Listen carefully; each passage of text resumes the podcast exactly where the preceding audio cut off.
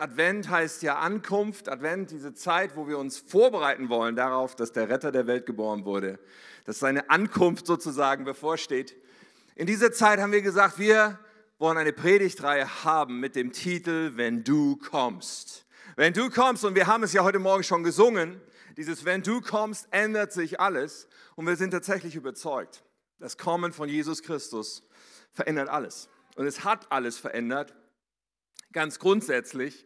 Aber wenn Jesus in unser Leben kommt, wenn wir diese Realität dessen begreifen, was da verändert wurde, ändert sich auch für uns alles. Und wir wollen uns in verschiedenen Dimensionen anschauen, welche fundamentalen Veränderungen das Kommen von Jesus mit sich gebracht hat und äh, wollen immer abgleichen ein Stück weit. Erlebe ich das in meinem Leben? Ja, das ist eine gute Gelegenheit, weil diese Dinge, die sich verändern, wenn Jesus kommt, die sind für uns, weißt du, die, wir dürfen uns nicht mit weniger zufrieden geben.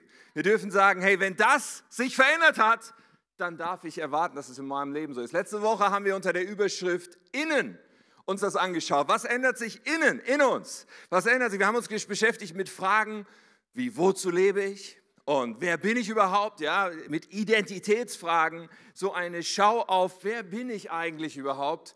Und sie wird fundamental verändert, wenn unsere Identität von Jesus Christus geprägt ist. So, das war letzte Woche. Heute ist die Überschrift oben.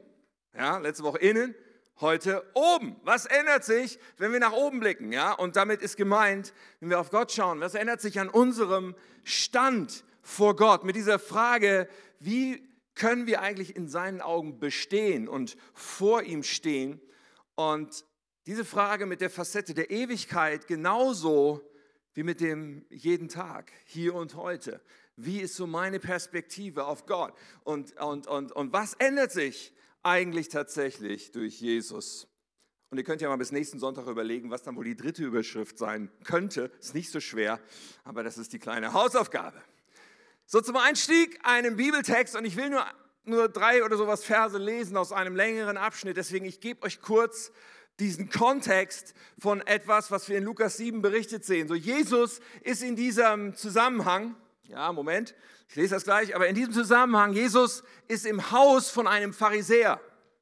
Und die Pharisäer, das war so die, die frommen Super-Ninjas, weißt du, so die absolute Elitetruppe damals, die Leute, die religiös ganz oben standen und äh, die geglaubt haben, wir wissen Bescheid. So, und Jesus war bei, bei einem Pharisäer im Haus und dann kommt eine Frau rein in dieses Haus, eine stadtbekannte Frau und sie wird bezeichnet als eine Sünderin. So, ja, die Bibel verrät uns nicht viel über sie. Wir wissen nicht genau, was genau in ihrem Leben los war, ob sie, äh, ja, was sie, was sie getan hat. Aber sie kommt und sie salbt Jesu Füße. Sie gibt ihm eine riesige Ehrerbietung und drückt ganz viel aus zu Jesus. Und der Pharisäer steht da und sieht das und ist empört.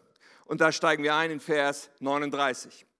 Als der Pharisäer, der ihn, Jesus, eingeladen hatte, das sah, wie diese Sünderin kam und ihm die Füße salbt, als er das sah, sagt er zu sich selbst, wenn dieser wirklich ein Prophet ist, wäre, müsste er wissen, was das für eine Frau ist, die ihn berührt, dass sie eine Sünderin ist.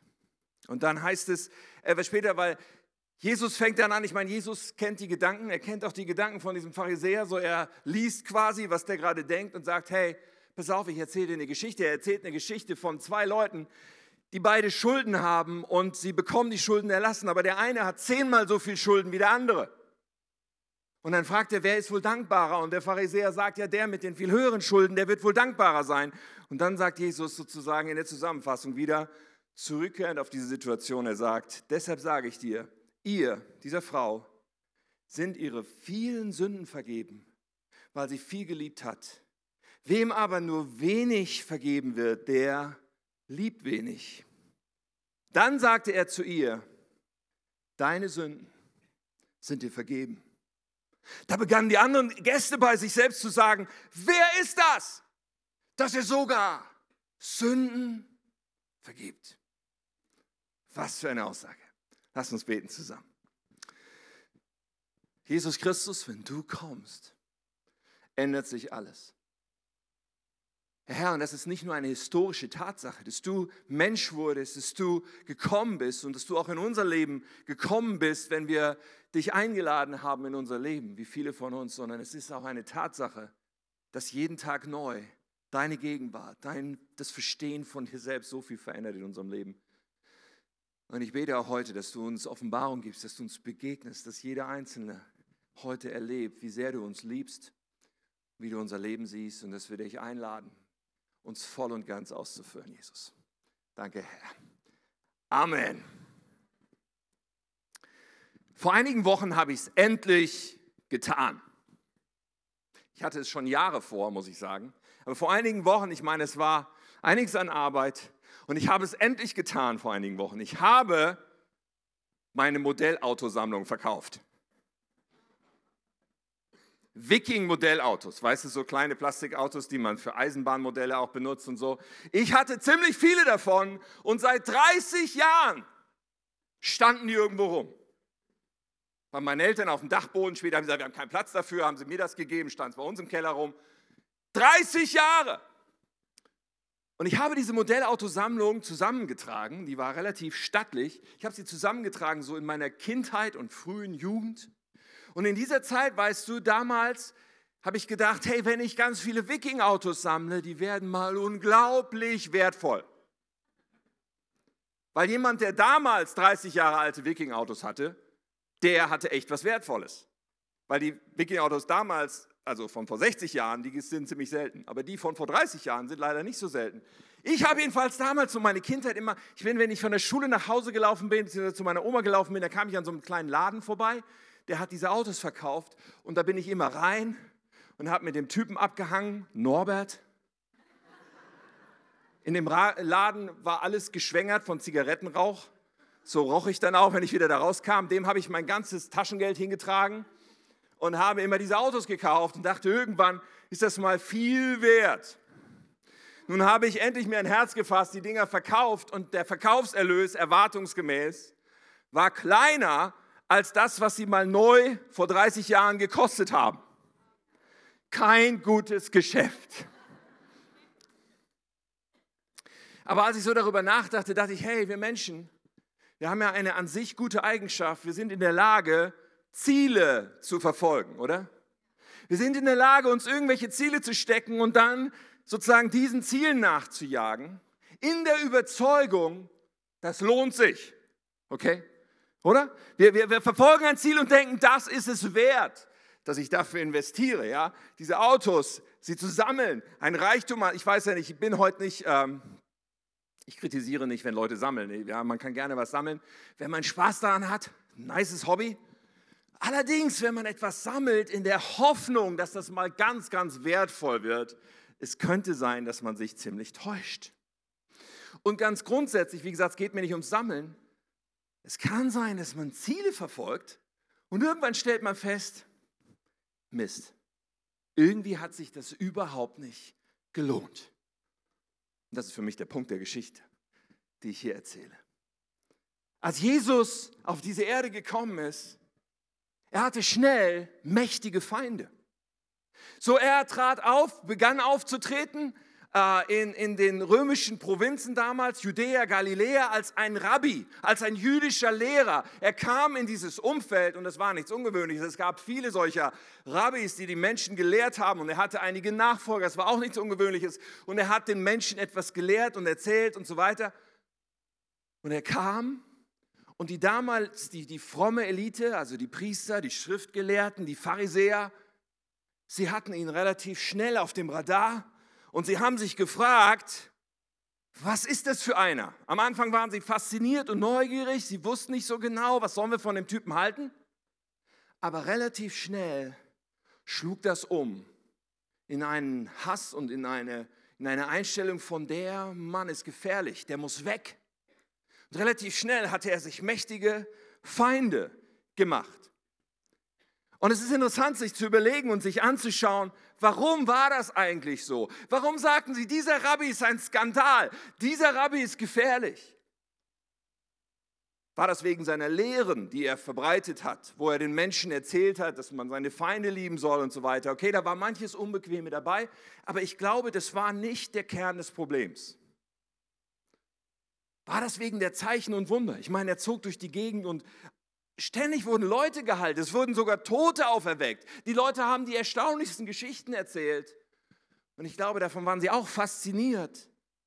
Und wahrscheinlich, ja, keine Ahnung, ratlos, aber auch das war nicht der Kern des Problems. Was also war der Skandal? Was hat diese, äh, diese Männer, diese religiösen Anführer so sehr aufgebracht gegen Jesus? Jesus kam und sie brachte zu Weißglut, dass sie komplett ihr Konzept, das Zentrum dessen, um das sich ihr Leben drehte, er drehte es komplett auf den Kopf. Er machte deutlich, dass das, wo sie ihre ganze Anstrengung reinlegten, da wo sie sagten, für diese Überzeugung haben wir unser Leben gegeben, er machte deutlich, dass es komplett nichts wert ist, dass es nicht wert ist, diesen Zielen hinterherzulaufen. Er drehte alles um. Nun, diese Pharisäer, Schriftgelehrten, Priester, sie, sie fühlten sich dem Rest der Welt moralisch weit überlegen. Sie haben gesagt, wir, wir sind die Guten, wir sind die Frommen, wir sind die Richtigen, wir sind die, auf die Gott stolz ist. Wir äh, sind im Camp der Heiligen, weil wir alle religiösen Gesetze befolgen, weil wir alles tun, was richtig ist. Und wir haben uns das hart erarbeitet. Und das war so ihr Lebensgefühl. Und da, wo sie waren, konnte man nur hinkommen durch viele religiöse Leistungen.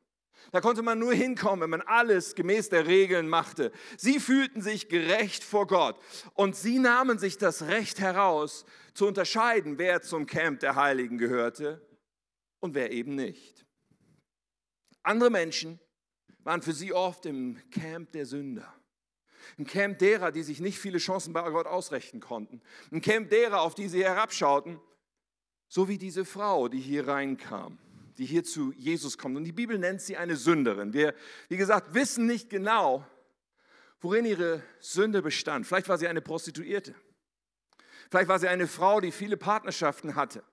Was auch immer damals in den Augen äh, der Menschen sehr verabscheuungswürdig war. Sie hatte einen unmoralischen Lebenswandel und die Bibel nimmt da nichts von weg. Auch Jesus relativiert nichts von ihrem Leben und von dem, was vielleicht alles auf ihrem Kerbholz war. Ganz im Gegenteil. Aber sie kam zu Jesus und der Skandal, das, was sie zur Weißglut brachte. Jesus sagte zu ihr, deine Schuld ist dir vergeben.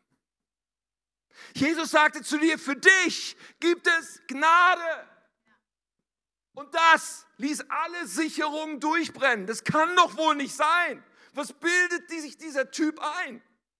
Das war ein Skandal. Gnade. Das Konzept der Frommen war, um bei Gott landen zu können, um zu Gott kommen zu können, das musst du dir hart erarbeiten. Da musst du viele Regeln befolgen. Nur wenn du tadellos bist, kannst du dahin kommen. Und das ist das Konzept aller Religionen bis auf den heutigen Tag. Alle Religionen funktionieren nach diesem Prinzip, ob es Judentum, Buddhismus, äh, Islam ist, ob es Hinduismus ist. Befolge die Regeln, tu alles, was vorgeschrieben ist, dann bist du okay. Um ein guter Muslim zu sein, ein guter Buddhist zu sein, was auch immer. Hey, folge allen Ge Geboten und Regeln, ja, bete die Gebete, bring die Opfer. Und dann vielleicht, wenn du wirklich dich anstrengst, ist alles gut, aber letztlich ganz sicher kannst du dir nicht sein. Das ist das Konzept von Religion. Und er kam, Jesus kam und machte deutlich, Moment mal, ich bin einer völlig anderen Überzeugung. Und nicht nur das, ich verteile sogar etwas. Ich verteile Gnade. Er kommt mit dem Konzept und mit dem Skandal der Gnade. Bemerkenswert ist, dass alle Menschen, die so als Sünder galten, als Abschaum, als die, die es nicht auf die Reihe bekommen, sie fühlten sich magisch angezogen von Jesus. Und die Menschen, die als Sünder galten, wussten, dass sie versagt hatten, aber sie kamen irgendwie zu ihm Und sie merkten, sie konnten dort sein. Dieser Mann strahlte Gnade aus. Was ist Gnade? Gnade im Kern ist A, du bist schuldig. Ich bin schuldig. Ja, du hast Strafe verdient. Ja, da ist etwas, da ist Schuld auf dein Leben geladen. Aber B, da ist jemand, der sagt, ich erlasse dir diese Schuld. Du musst sie nicht zurückbezahlen. Du hast keine Schulden mehr. Und das war ein Skandal. Es war ein doppelter Skandal. Der Skandal der Gnade ist zum einen, Gnade ist unfair. Gnade ist unfair, ganz ehrlich. Ich meine, die einen, die reißen sich die ganze Zeit den Hintern auf, um diese Schuld abzutragen. Und dann kommt Gnade und sagt zu dem anderen, dir ist deine Schuld vergeben. Ich meine, stell dir das mal vor. Ja? Stell dir vor, zwei Geschwister kaufen beide ein Haus, verschulden sich hoch und der eine buckelt jetzt Jahre und Jahre und Jahre, um diese Schuld abzuzahlen, nimmt jede Sondertilgung mit, spart sich alles vom Mund ab, ja, und seine Schuld schmilzt runter bis auf einen ganz kleinen Betrag und der andere denkt, ach, das hat ja Zeit, ist nicht so wichtig, und irgendwann, so nach 20 Jahren, ist die Schuld des einen immer noch riesig, die Schuld des anderen ist ziemlich klein geworden. Und dann kommen die Eltern und sagen, zu dem, der die hohen Schulden hat, wir zahlen das für dich. Jetzt mal ganz ehrlich, das ist nicht nice. Das ist ganz schön ungerecht. Aber das ist Gnade. Gnade ist nicht gerecht. Gnade sagt einfach, hey, ja, du bist schuldig, aber ich erlasse dir die Schuld. Was für ein Skandal für diese Pharisäer, die ihr ganzes Leben dem gewidmet hatten, die Regeln zu befolgen, von denen sie glaubten, dass es irgendwie ihre Schuld mindern könnte, die sie vor Gott haben. What? Diese Frau? Mit einem Satz? Deine Schuld ist vergebens, kann doch nicht dein Ernst sein. Und der zweite Skandal von Gnade ist, ich meine, wer hat überhaupt nur das Recht, eine Schuld zu vergeben? Also ganz ehrlich, wenn ich dir sage, du brauchst deiner Bank die Schulden nicht zurückzuzahlen, wird deine Bank wahrscheinlich zu mir kommen und sagen, geht's noch?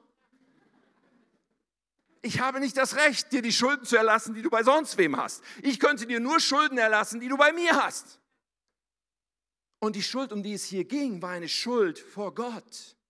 Der Skandal der Gnade beinhaltet, dass Jesus eine Schuld vergibt, die nur Gott vergeben kann und damit einen Anspruch erhebt. Und der Anspruch lautet, ich bin der Sohn Gottes. Ich darf sagen, deine Schuld ist dir vergeben. Was für ein Skandal. Wenn Jesus kommt, ändert sich alles. Und diese Pharisäer, sie hatten die Kinnlade offen, gesagt, das geht doch nicht der bringt unser ganzes Konzept durcheinander. Wir haben unser ganzes Leben gelebt, dafür diese Schuld irgendwie durch unsere guten Taten abzutragen. Und du kommst einfach dahergelaufen und sagst, deine Schuld ist dir vergeben.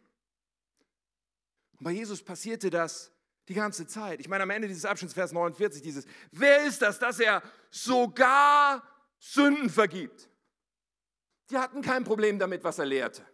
Die hatten auch kein Problem damit, dass er Zeichen und Wunder verbracht und dass Leute gesund wurden aber dass er sogar Sünden vergibt, das war ein Problem. Andere Übersetzungen sagen das hier so, was bildet er sich ein? Ja, für wen hält sich dieser Mann? Er erhob den Anspruch, Gott zu sein. Und bei Jesus war das die ganze Zeit so. Jesus wird beschrieben als einer, den sie einen Trinker und Weinsäufer nannten, einen Freund der Zöllner und Sünder. Oh, und die Geschichten, die wir andauernd von Jesus lesen, die sind immer wieder so. Diese Gesellschaft hat er immer wieder um sich.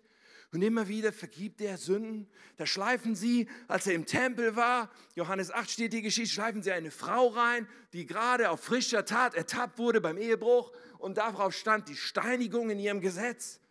Sie hatten die Steine schon in der Hand.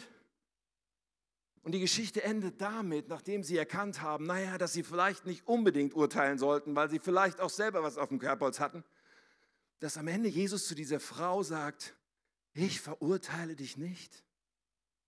Es ist erstaunlich.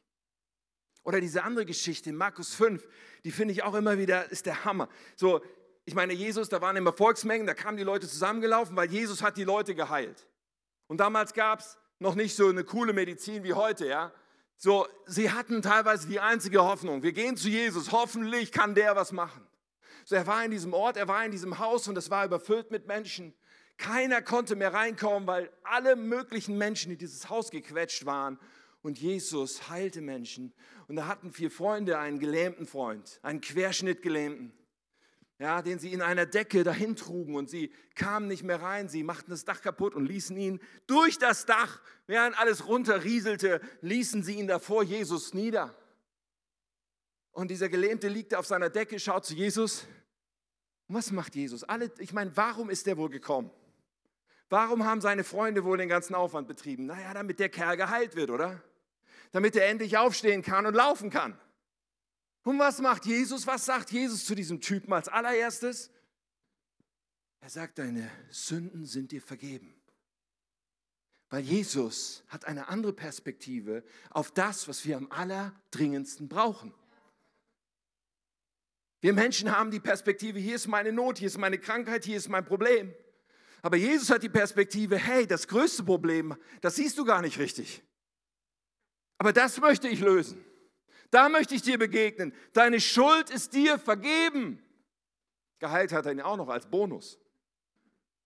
Aber, aber das eigentliche ist doch, meine Güte, Jesus wusste, wenn die Schuld, wenn die Schuld weggenommen ist, dann berührt das die ganze Ewigkeit. Die Heilung, weißt du, der Typ ist später trotzdem gestorben. Ich bin dem Gelähmten noch nicht begegnet und keiner von euch. Aber dass seine Schuld vergeben wurde, hat seine Ewigkeit verändert. Zu Jesus kommt mit einem Skandal, dem Skandal der Gnade. Wenn wir verstehen wollen, was sich verändert dadurch, dass Jesus kommt, müssen wir diesen Skandal der Gnade verstehen.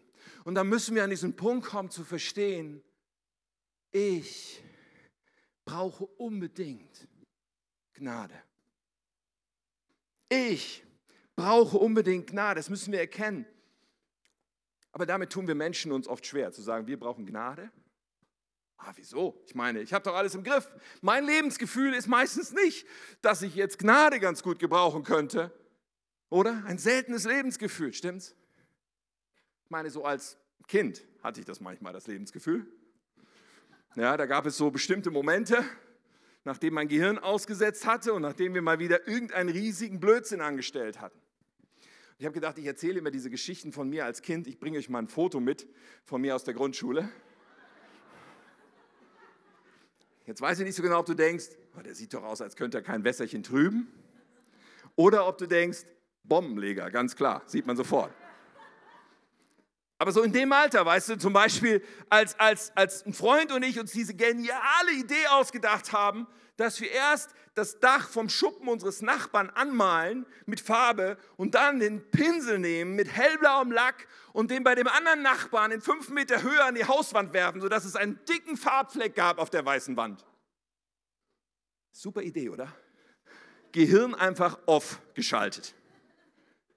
Und es war nicht so wahnsinnig schwer herauszufinden, wer das wohl war. Als meine Eltern nach Hause kamen, die hatten das ziemlich schnell geblickt, wie das wohl gelaufen sein musste. Und da, weißt du, da kenne ich dieses Gefühl von, oh, hoffentlich gibt es Gnade. Ich brauche Gnade.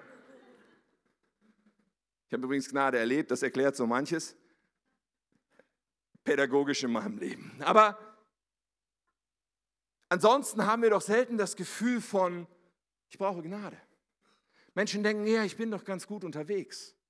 Die Menschen haben so unsere gut-böse Skala und denken irgendwie, naja, so schlecht wie die anderen bin ich nicht. Weil wenn ich mich so vergleiche, dann gibt es ja viele, die sind echt mies und böse und Mörder und Massenmörder und Despoten und was auch immer es auf der Welt gibt. So, wenn ich mich so vergleiche unter den Menschen, passt.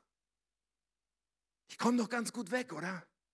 So mit diesem Lebensgefühl sind wir unterwegs und peilen nicht, wie unsere Situation ist. Und dieses Wort Sünde, ich meine, es ist doch furchtbar veraltet, oder? Das traut man sich ja heute kaum noch in den Mund zu nehmen, außer man redet über kalorienreiche Nachtische. Ich meine, Sünde, ehrlich? Was ist das überhaupt? Sünde, ja, Sünde ist ein biblisches Wort. Und Sünde, wir irren gewaltig, wenn wir glauben, dass das keine Bedeutung hat. Die Bibel lehrt uns sehr klar, dass Sünde das Problem überhaupt ist. Das Problem aller Probleme. Das schwerste Problem, was wir als Menschheit und ganz persönlich als Menschen haben. Sünde ist das Problem. Und Sünde bezieht sich nicht nur auf die bösen Taten, die wir tun. Klammer auf, von denen sich keiner von uns wirklich freisprechen kann, wenn wir ganz ehrlich werden, Klammer zu. Aber Sünde ist nicht nur das, nicht nur diese bösen Taten, sondern Sünde ist unsere Haltung der Unabhängigkeit Gott gegenüber. Unsere Haltung zu sagen, ich bin der Maßstab, ich beurteile, was gut und schlecht ist, ich lebe nach meinen Vorstellungen und nach meinem Willen. Und dieses Problem der Sünde hat von Anfang an die Trennung des Menschen von Gott bewirkt. Und sie lässt uns getrennt sein, bis auf den heutigen Tag als Menschen von Gott. Sünde bringt uns in eine Position, die wir nicht durch gute Taten oder irgendetwas wieder ausgleichen können. Sünde bringt uns in die Position der ewigen Trennung von Gott. Sünde bringt uns in eine Position, hoffnungslos verloren zu sein. Und wenn wir das nicht irgendwie anfangen zu verstehen, kommen wir nicht zu dem Punkt zu sagen, ich bin verloren und, und ich kann nichts machen. Das Einzige, was vielleicht irgendwie etwas ändern könnte, ist, wenn da Gnade kommt. Das ist die einzige Chance, die ich habe. Gnade ist die einzige Chance. Ja, Gnade ist unfair, weil sie mich, mich bewahrt vor der Strafe, die ich eigentlich verdiene. Aber wenn mich davor niemand bewahrt, dann werde ich diese Strafe erleben. Und diese Strafe lautet, ewig getrennt zu sein von Gott. Alle Menschen, sagt Paulus in Römer 3:23, alle Menschen haben gesündigt und das Leben in der Herrlichkeit Gottes verloren. Das ist nicht eine Frage von, der eine ist schlechter oder besser als der andere. Nein, nein, das ist ein Problem, das jeder Einzelne hat. Jeder einzelne Mensch. Wir haben keine Chance in unserem Leben vor einem heiligen, gerechten Gott zu bestehen. Wir haben keine Chance, ihm irgendwie darzustellen, dass wir ein Recht hätten, zu ihm zu kommen. Wir haben uns mit unserem Leben aufgestellt als von ihm unabhängig. Es sei denn, wir erleben Gnade. Es sei denn, da gibt es irgendwie diese Möglichkeit. Es sei denn, wir erkennen, dass wir Gnade brauchen. Denn damit fängt es an. Dass wir Gnade brauchen und dass wir zu dem, der Gnade ist und Gnade geben will, gehen und sagen, Jesus, ich brauche dich. Vergib mir meine Schuld. Schenk mir diese Gnade. Ich kann nichts tun, um sie zu bekommen, aber ich komme, weil du gekommen bist. Zu dir, ich komme in deine ausgestreckten Arme. Du schenkst mir Gnade. Wow. Das ist nur möglich, weil Jesus gekommen ist. Und weil er mit seinen ausgestreckten Armen da steht. Und zu dieser Frau sagt er das, deine Schuld ist dir vergeben. Es ist wie ein Vorschuss auf das, was dann am Kreuz geschehen ist. An diesem Kreuz, wo Jesus gestorben ist, um eine Schuld zu begleichen, um einen Preis zu bezahlen, um eine Strafe auf sich zu nehmen, die du und ich verdient haben. Und er stellvertretend nimmt das, um in, diese, in, diese, in den vollen Umfang, nicht nur als Gott, der alles darf, sondern auch Mensch geworden, ohne Sünde gelebt, in die Position zu kommen, zu sagen, ich schenke dir das. 2. Korinther 5, Vers 21, Gott machte Christus, der nie gesündigt hat, zum Opfer für unsere Sünden, damit wir durch ihn vor Gott gerechtfertigt werden können. Gnade. Das ist ein Skandal. Das ist ja unfassbar und es ist so extrem kostbar. Es ist so kostbar, dass wir unser Leben Jesus anvertrauen können, dass wir darauf reagieren können mit Jesus, ich will dir gehören, ich will dir mein Leben geben, vergib mir meine Schuld, komm in mein Leben. Wenn du das noch nie klar gemacht hast, weil das die Grundlage dafür ist, mit Gott in Beziehung treten zu können. Ich hoffe so sehr, dass du heute dieses Haus nicht verlässt, ohne das ganz für dich festzumachen. Jawohl, mein Leben soll Jesus gehören, denn er will mir Gnade schenken. Was ich mich aber gefragt habe, ist, ist es damit gelaufen?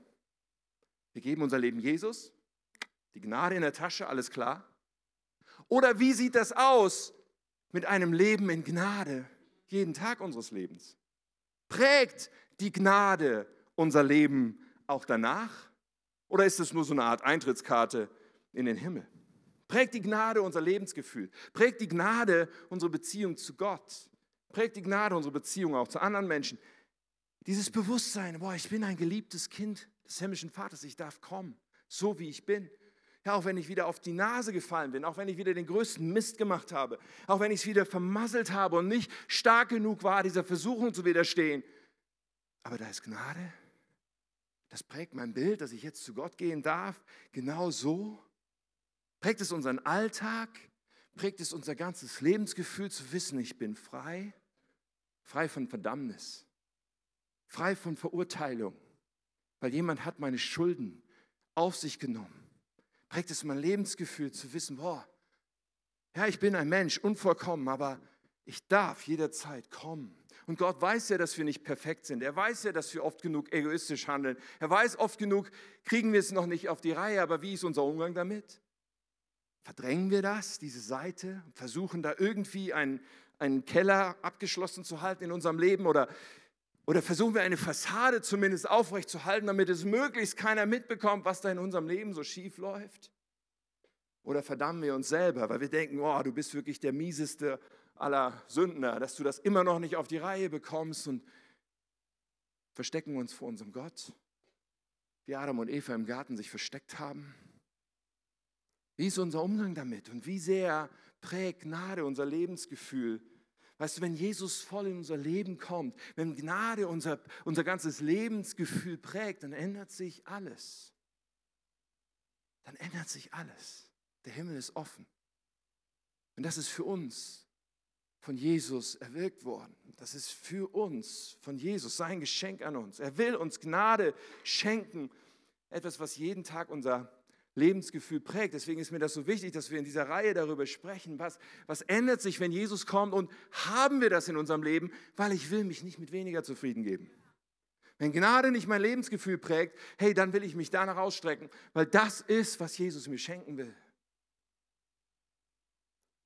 So deswegen noch ein paar Gedanken, was ein Leben in Gnade bedeutet, ganz konkret, was sich in unserem Leben ändert, wenn wir ein Leben in Gnade führen. Ein paar Gedanken ganz kurz. Das Erste, was ich uns mitgeben will, ist, wenn ich falle, renne ich hin zum Vater und nicht von ihm weg. So, wenn ich in Gnade lebe, wenn das mein Lebensgefühl prägt und dann mutlos bin oder scheitere oder einer Versuchung nicht äh, widerstehe und einen Kampf verliere, was ist mein Reflex? Was ist dein Reflex in solchen Situationen? Und es ist ehrlich gesagt ein Alarmzeichen, wenn wir in solchen Situationen denken, wir könnten Gott nicht unter die Augen treten. Es ist ein Alarmzeichen dafür, dass wir Gnade nicht verstanden haben. Weil die Wahrheit ist, unser Reflex darf sein, oh Mist, ich habe versagt, aber ich darf sofort damit jetzt zu meinem Papa im Himmel gehen und ich darf ihn um Vergebung bitten und da ist Gnade für mich und da ist Liebe für mich und da darf ich hingehen, nicht mit dem, oh, ich versuche alles, damit ich es nächste Mal schaffe. Nein, nein, mit dieser Bitte, du musst mir helfen, weil ohne dich schaffe ich es sowieso nicht. Was ist unser Reflex, wenn wir auf der Nase liegen? Gnade wird nicht durch meine Schwäche unwirksam. Nimm diesen Satz bitte ganz tief mit. Gnade wird nicht durch unsere Schwäche unwirksam. Was Gnade unwirksam machen kann, ist, wenn wir glauben, sie nicht zu brauchen. Aber unsere Schwäche wird die Gnade Gottes niemals unwirksam machen. So ist unser Reflex. Ich renne zum Vater und nicht von ihm weg. Ein Leben in Gnade bedeutet zweitens, ich will nie wieder mein eigener Herr sein.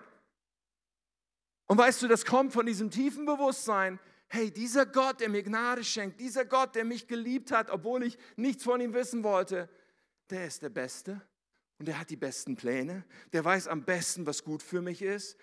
Und wenn mir Gnade bewusst ist, dann sage ich dankbar, du sollst mein Herr sein, du sollst regieren in jedem Lebensbereich. Weil ich verstanden habe, als ich das nicht klar hatte in meinem Leben, das war der Kern des Problems. Der Kern des Problems ist, wenn ich sage, ich weiß besser, wie ich meine Beziehungen leben will. Ich weiß besser, wie ich mit meinem Geld umgehe. Ich weiß besser, wie ich mit meinen Finanzen umgehe. Ich weiß besser, wie ich diesen Menschen behandeln soll. Ich weiß es besser. Das ist der Kern des Problems, zu glauben, ich weiß es besser. Zu glauben, ich bin der Maßstab. Zu glauben, ich sitze auf dem Thron meines Lebens. Aber wenn ich Gnade verstehe und wenn ich verstehe, dass diese Gnade ja einen Preis gekostet hat, den größten, den wir uns vorstellen können, dann sage ich, hey, ich will, ich will, ich will dass du regierst in meinem Leben. Nimm jeden einzelnen Bereich unter deine Herrschaft und regiere und zeig mir deinen Plan, zeig mir deinen Willen, weil ich glaube, es ist sowieso besser für mich. Manchmal brauche ich ein bisschen, um das zu verstehen. Ja, und wir sind unterwegs mit Jesus und wissen nicht immer den Willen Gottes. Und manchmal erkennen wir erst hinterher, dass wir falsch gelegen haben. Kein Problem, ehrlich gesagt. Dann dürfen wir ja wieder zum Vater gehen und dürfen weitergehen und weiter wachsen. Ein Problem haben wir da, wo wir sagen, ich weiß, was Gott will, aber ich glaube, ich weiß es besser. Ich glaube, ich mache lieber was anderes. Ich glaube, ich nehme lieber den anderen Weg. Da, ihr Lieben, prägt Gnade nicht mehr unser Leben und das ist ein sehr dünnes Eis.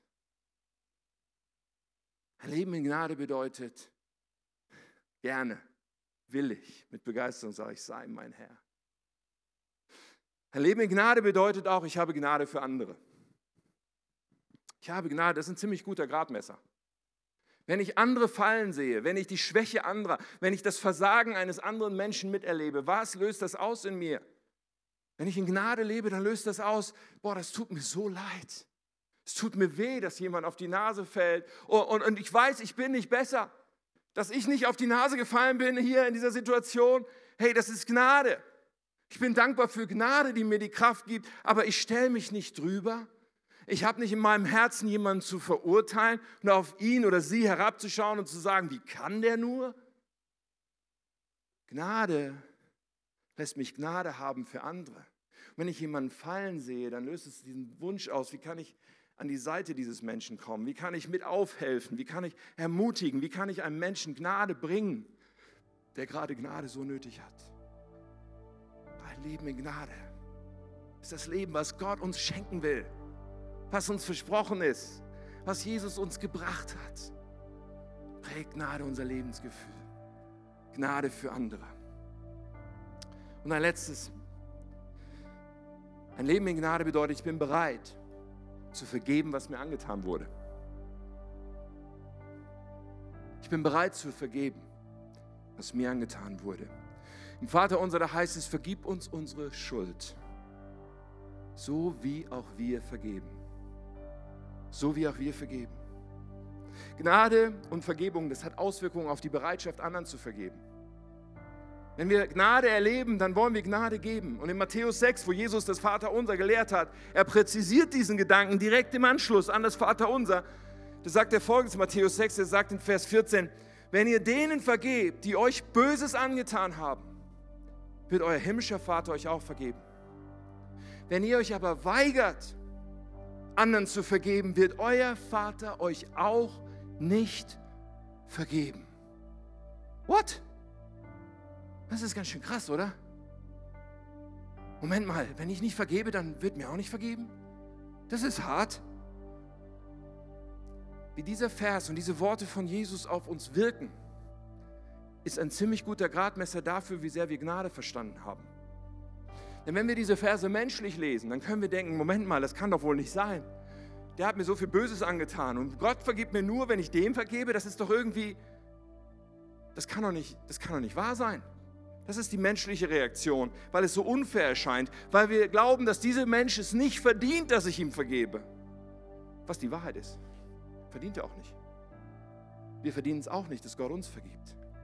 Aber wenn wir Gnade verstanden haben, dann sagen wir, Moment mal,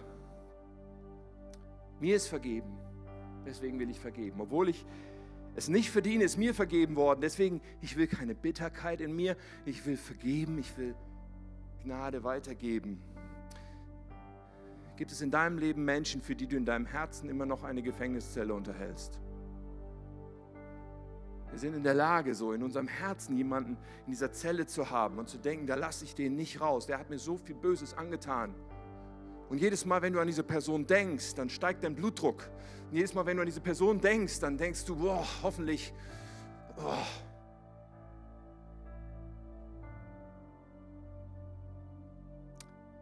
Vergeben zu müssen erscheint so unfair, oder? Es ist sogar unfair. Weil Gnade ist unfair. Aber wir vergeben nicht, weil der andere es verdient, sondern wir vergeben, weil uns vergeben wurde und wir, wir selbst, werden dadurch frei. Diese Gefängniszelle in unserem Herzen vergiftet uns selbst. Diesen Menschen nicht freizugeben, macht unser eigenes Leben kaputt. Die Bitterkeit ist das Gift, was unser eigenes Leben zerstört. So wie viel Gnade ist da drin, dass wir vergeben dürfen.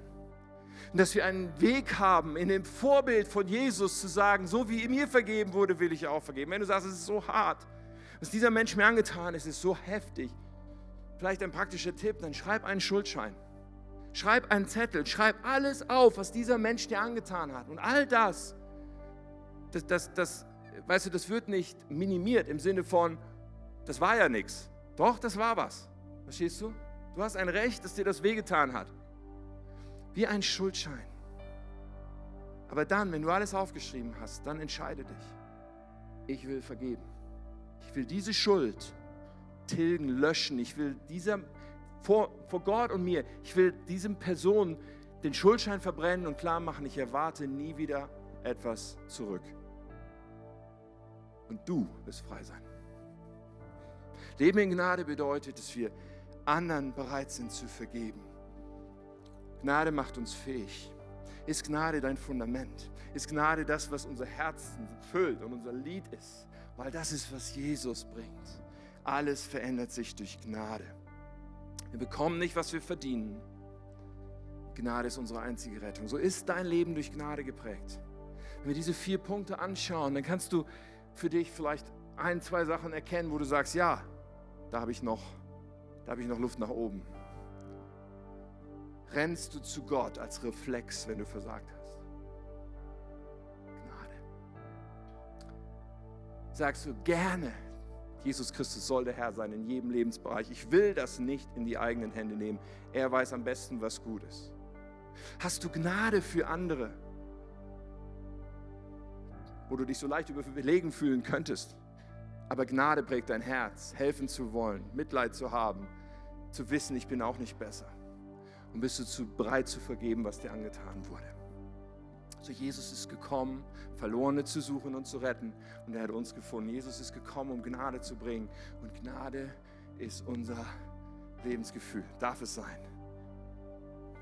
So, ich möchte in einem Augenblick einfach für uns beten, bevor wir noch das tun. In Hebräer 12, Vers 15 da steht, achtet darauf, ist hier unten drunter geschrieben, dass nicht jemand an der Gnade Gottes Mangel leide. Das ist wichtig. Dass wir uns immer wieder ausstrecken und sagen, ich will keinen Mangel haben bei mir, ich will anderen Mut zu sprechen. Wir dürfen nicht Mangel leiden an der Gnade, das ist geschrieben an Christen. Gnade ist nicht nur dieses einmalige Event, was wir erleben, wenn wir Jesus unser Leben anvertrauen. Gnade ist für jeden Tag. Und dafür beten wir jetzt noch. Und ich möchte beten für dich. Und wenn du bei einem dieser Punkte innerlich merkst, hey, das ist mein Punkt, dann steig da ein und sag, gut, Jesus, offenbar mir ganz neu deine Gnade. Und ich entscheide mich, in diese Richtung gehen zu wollen, zu dir gehen zu wollen, um mein Leben von Gnade prägen zu lassen.